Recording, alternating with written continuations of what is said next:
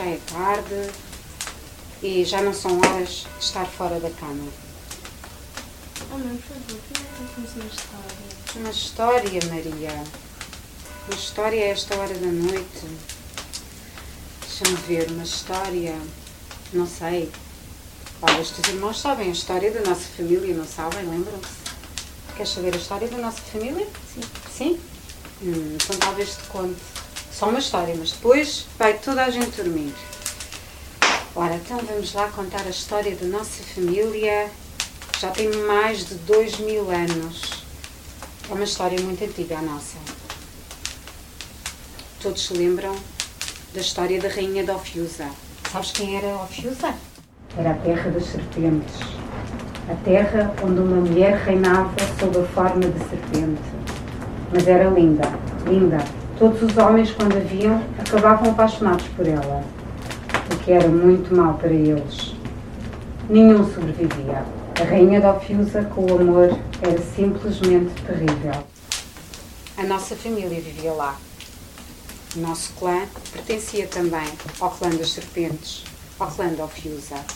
Também nós éramos parte da sua história.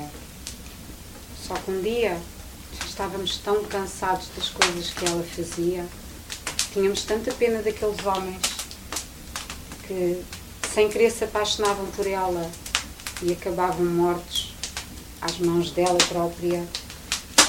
Já não sabíamos muito bem o que fazer. Foi quando os vimos. Vinham de longe, de muito longe. Para os lados do Oriente, talvez. Não me recordo quantos, quantos homens vinham naquele barco. Mas entraram rio acima, no nosso rio, nas nossas águas. E desceram em terras de Ofiusa. Nesse mesmo dia, um deles, o comandante, chamava-se Ulisses, era um herói. Os homens simplesmente amavam-no. Quando Ulisses viu a nossa rainha, a verdade é que ela não era mais nada senão uma simples rainha. Só que ela apaixonou-se perdidamente por ele. Nem queria acreditar. Minha mãe estava sempre a dizer: se nós pensarmos para trás, nas nossas mães, avós, bisavós, nenhuma mulher do nosso clã, clã queria acreditar que a rainha tinha acabado por se apaixonar. Até parecia mentira. Isso nunca acontecia. Acontecia sempre aos homens. Mas sim, a verdade, minha filha, é que ela se apaixonou perdidamente por Ulisses. Só que Ulisses não a amava e ela não queria deixar ir embora de maneira nenhuma. Um dia estava ela lá, para os lados de cima do rio. Bem, a nossa família decidiu ajudar aqueles pobres homens e Ulisses. Arranjámos-lhes um barco, metemos-los dentro da água e eles foram em direção ao oceano. E partiram para nunca mais os vermos. A rainha ficou muito zangada connosco, mas muito zangada. Avisaram-na e ela veio rio abaixo à nossa procura. Sabem, as terras de Ofiusa têm sete colinas. Colinas que serpenteiam junto ao rio. Foram feitas por ela, enquanto tentava encontrar o pobre do Ulisses. Mas não conseguiu. Já não veio a tempo. No entanto, a nossa família estava lá junto ao mar. E a verdade é que tínhamos que ser castigados por aquilo que tínhamos feito. E nós sabíamos, claro que sim. Mas esperávamos algo como a morte? Não. Ela não nos quis dar a morte. Tirou-nos aquilo que mais gostávamos, que mais amávamos. Tirou-nos as serpentes dentro de nós. Não fazíamos mais parte do povo das serpentes. Porém, tornou-nos noutra coisa muito, mas muito pior. E essa maldição vamos carregar para todo o sempre. Mas não tenhas medo. Nem tudo é mau. Só temos que ter cuidado. Cuidado para que não descubram o nosso segredo. Não é, meninos? Muito cuidado. Talvez seja a hora de irem dar uma volta lá fora, enquanto eu termino a história com a vossa irmã.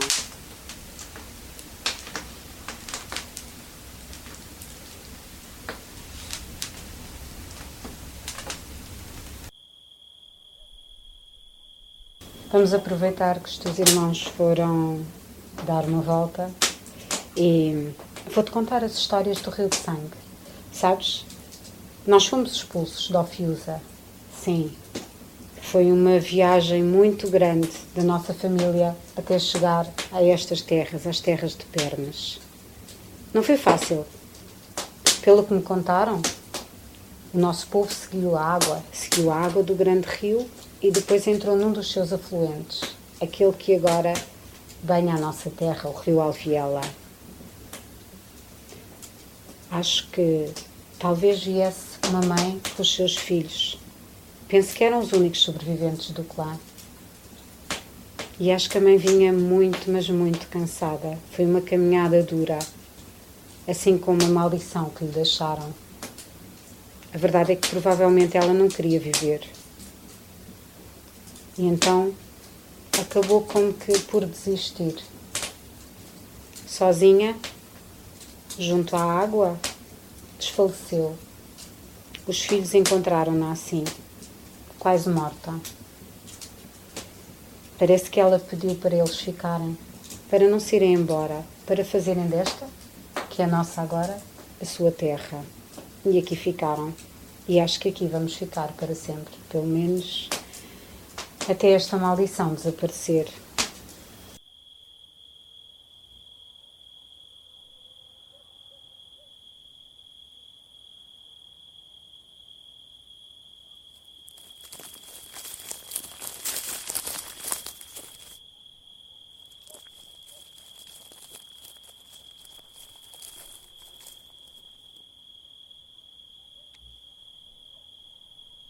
Já vamos à história do Rio de Sangue. Primeiro, vou-te falar da história dos moinhos. Sabes o que é um moinho de vento? Sabes? Aqueles que rodam, têm aquelas velas enormes. Sim? Pois é. No verão, a água do rio é escassa. E os moinhos de água, as azanhas, nem sempre funcionam. Então os homens tiveram que construir moinhos de vento. Há uma história junto ao rio que fala de uma menina uma menina talvez com a tua idade, que adorava histórias, adorava contos de fadas. Estava sempre a falar de príncipes e princesas e bosques encantados. E coitadinha, falava sozinha. Ou melhor, não falava sozinha. Falava com o seu moinho de vento. Os pais não queriam saber. A verdade é que não tinham ainda encontrado marido para ela e tinham que trabalhar. E então deixavam-no muitas vezes lá em cima, no sítio do cabeço, sabes? Lá para cima, ficava junto ao moinho a brincar. Hum. Mas houve um dia que foi muito mal. Estava vento, muito vento. Vinha aí uma tempestade enorme do mar, do nosso mar de Alfiusa. Quando me recordo do mar, o coração bate mais depressa. Mas voltemos ao moinho. Parece que a menina estava lá a brincar ou a contar histórias, não sei. Só que, de repente, as velas do moinho os panos começaram a rodar, a girar, a girar, a girar cada vez mais forte e sem querer, uma delas prendeu-se nos cabelos da menina e foi a desgraça. És muito pequenina, não te vou contar exatamente o que aconteceu, mas a verdade é que quando os pais chegaram não havia nada a fazer. As pessoas não gostam nada daquele local, fogem um bocadinho. Dizem que ainda ouvem a menina de vez em quando. Maldito seja o moinho. Coitado, a verdade é que não teve culpa. Até tinha paciência para ouvir as histórias da menina, como tu tens da mãe.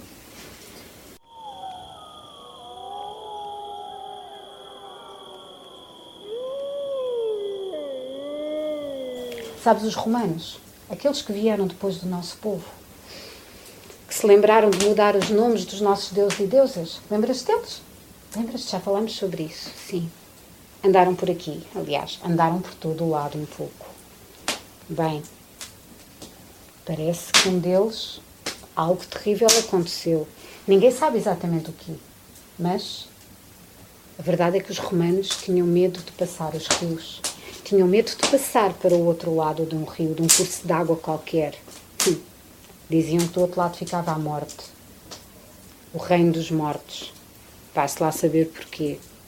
Por pouco não perdiam a guerra contra os nossos celtiberos e lusitanos e vetões e muitos mais. Acho que era a imaginação deles. Mas vá lá, acabaram por passar os rios todos. No entanto, um deles ficou por aqui. A gente não gosta nada de ir lá para o pé da ponte. A ponte que ainda lá no fundo, bem no fundo, ainda tem as fundações dos romanos. Foram eles que construíram, primeiramente. Parece que ao pôr do sol, e sempre ao pôr do sol, por muito estranho que pareça, anda por lá um deles, vestido vermelho, com um ar terrível. Parece que quer comer tudo e todos. Coitado. A verdade é que provavelmente anda desnorteado. Anda no limbo.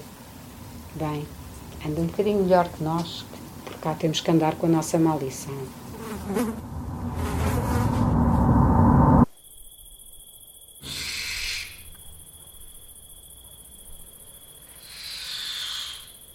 Vamos lá então à história do Rio de Sangue. O nosso alviel, o nosso Rio Vermelho. Mais uma batalha terrível, como tantas outras que aqui aconteceram. Acho que já te contei umas histórias do nosso rei Dom Miguel. Queriam um casá com a sobrinha, mas ele não quis. Decidiu ficar ele com o trono. Mandá-la mandá ela daqui para fora. Claro que o Dom Pedro, o irmão dele e pai da Maria, não achou graça nenhuma. E o que é que aconteceu? Bem, aconteceu a Guerra Miguelista. Foi uma desgraça sei lá, dezenas, centenas, milhares, não sabemos, não faço ideia quantas pessoas estavam lá embaixo. Eu era pequenina ainda, mas sim, muitos homens estavam junto ao rio. Tudo por causa da comida. Muita fome por aí havia, destruíram os moinhos. Foi só conseguiram fazer para não terem comida, uns e outros. No entanto, houve um homem, um homem que veio de longe, talvez de Lisboa, um tal de Saldanha, era duque o Duque de Saldanha, veio por Dom Pedro e por Dom Pedro venceu a batalha. Morreu muita gente, muita gente mesmo. Lá embaixo há um campo enorme junto ao rio. Agora está cheio de trigo. Nem sei como aquela terra ainda é fértil. Eram tantos os corpos que tombaram ali. Dizem que as pessoas os arrastaram para o rio.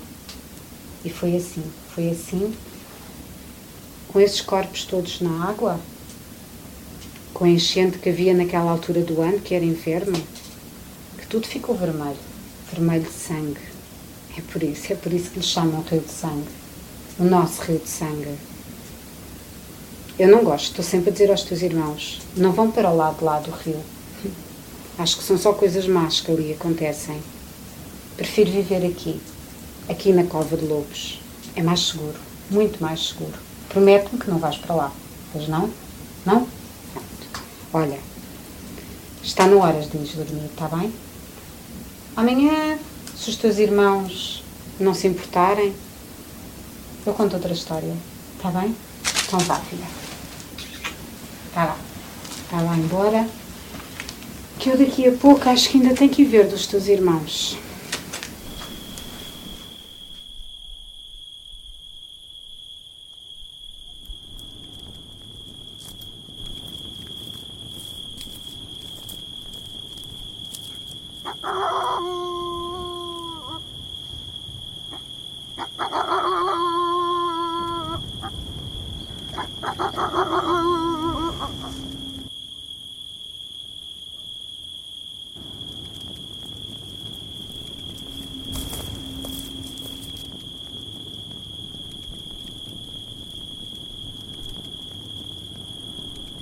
Matter